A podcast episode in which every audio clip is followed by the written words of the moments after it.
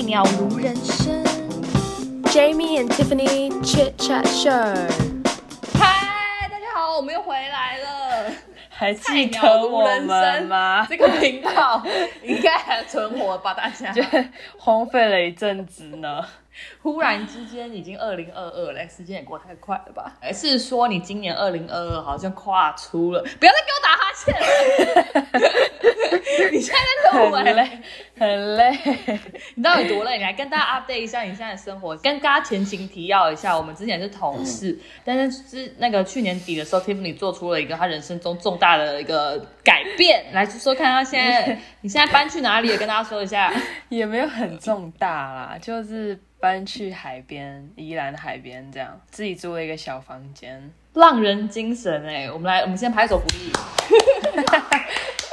OK，哎、直接搬，直接搬去海边哎、你从你从家里这样，就是跨出你的舒适圈，怎么样？突然让你有这种决定，下定这个决心？因为我知道你以前高中的时候就有打工换宿过，不是吗？嗯，对啊，然后大学也也在澳洲，在海边读书。哎、真的是一个非常热爱海边的女子。对啊，就是真的很爱海边，很爱冲浪，就城市就待不住没，就很想搬去海边啊。所以就是之前就是当上班族这三个月，已经觉得就受够了。对，跟大家说一下，我现在也是最近也在休息了，但是正常的上班族就是就是大概九点半之前要到公司这样，然后开始就是一天待满八九小时。那你现在呢？你现在的那个作息搬到海边怎么样？跟大家说一下。我也没有什么特别作息耶，但是我现在工作模式就是呃有点像斜杠那样，我是斜杠青年。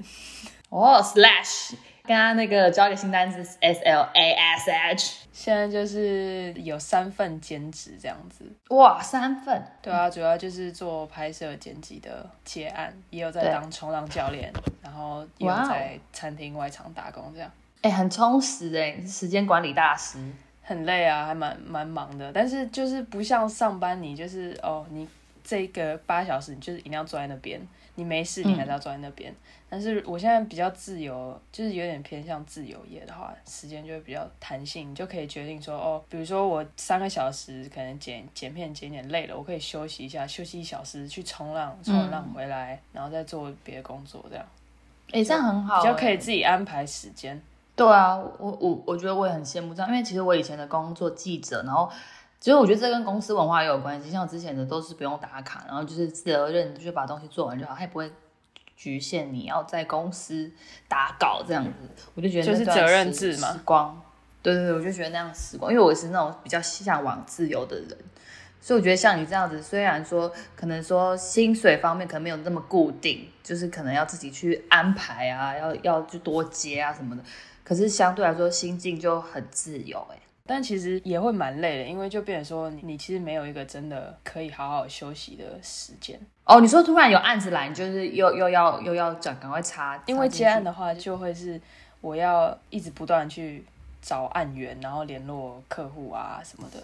嗯。那有时候客户可能哦。很晚回你，或是一大早回你，你就是他什么时候那马上对。对，就什么时候回这样，所以就变成说你其实一整天都要有心理准备去处理这件事情。但是你当然可以中间挑你想要休息的时段休息。好像是哎、像像很多那种，例如说自己在做创业的人，其实好像也没有明显的上下班时间，但是相对自由，可是他其实也蛮多时间是也是比别人还忙的。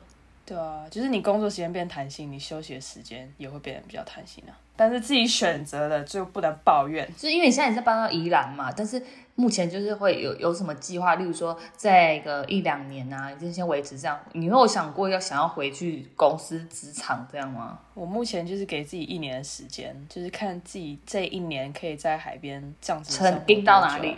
对啊，所以我觉得这样对你来说，好像就是说搬去离开家里这样子，你会觉得，因为之前不是也是觉得住蛮爽的这样，就像我我一直都住家里，我只有大学的时候去住在那个学校旁边，因为淡水就比较远，然后就那四年，但是之后就是从开始工作之后都住家里，已经有点习惯在这舒适圈。哎、但是真的搬出家里之后，你才知道，天哪，所有东西都好花钱。哦，对，因为你说什么洗衣服也也等于要钱，对不对？平常在家什么水电网啊、吃啊、住啊，什什么都是爸妈帮你当对帮你打理好，帮你付。到我现在自己搬出来，我才发现，Oh my god，电费怎么那么贵？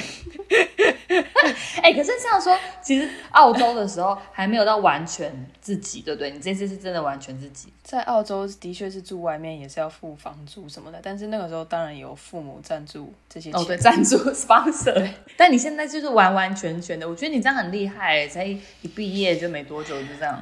就相对于我，就是我这种都在舒舒适圈的，我觉得你这样是是成长。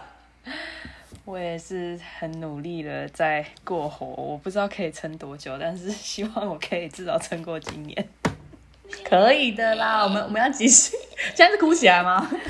对，所以你是说，你是说你觉得一年，然后先看看就是收支这样有没有平衡，然后或者是你自己有给自己什么目标吗？二零二二新年的新新希望。二零二二的 New Year Resolution 是吧？Yep, yep, yep。我今今年是有一个小目标，就是我想要开始经营自己的 YouTube 频道，就是记录生活啊、冲浪，然后推广这个运动。嗯，还在规划要怎么拍摄，因为毕竟我我也是才刚转换这个工作模式，然后又刚搬到一个新的地方，所以一月这整月都在还在调试，所以我还没有时间去想要怎么经营这样。有，我现我现在给你一点灵感。有一集，等我等我这个脚好一点之后，我们可以拍那个初学者第一次冲浪会遇到的问可题。可以，初学者第一次冲浪 会遇到的问题，可以这很实用吧？很多都是有兴趣，但是我想说，啊，板子要去哪里借？啊啊，要怎么去？啊啊，要带什么？要穿什么？要穿鲨鱼装吗？穿比基尼可以冲吗？之类的，可以对可以可以，期待你来。哎、而且我最近啊看到那个小 S 有发一篇文，蛮多人回应的，就是说关于舒适圈。他说有人劝你跳出舒适圈，而你是发自内心不想，因为你知道自己擅长做什么，能把擅长的事做到极致，也是一件很棒的事，不是吗？你觉得你觉得怎么看啊？我觉得这舒适圈的问题，好像，例如说很多 YouTuber，就是说本来什么领就是当 Apple 工程师啊，什么领就是一一年好多钱，然后后来决定来转行就是 YouTuber 来体验新的人生。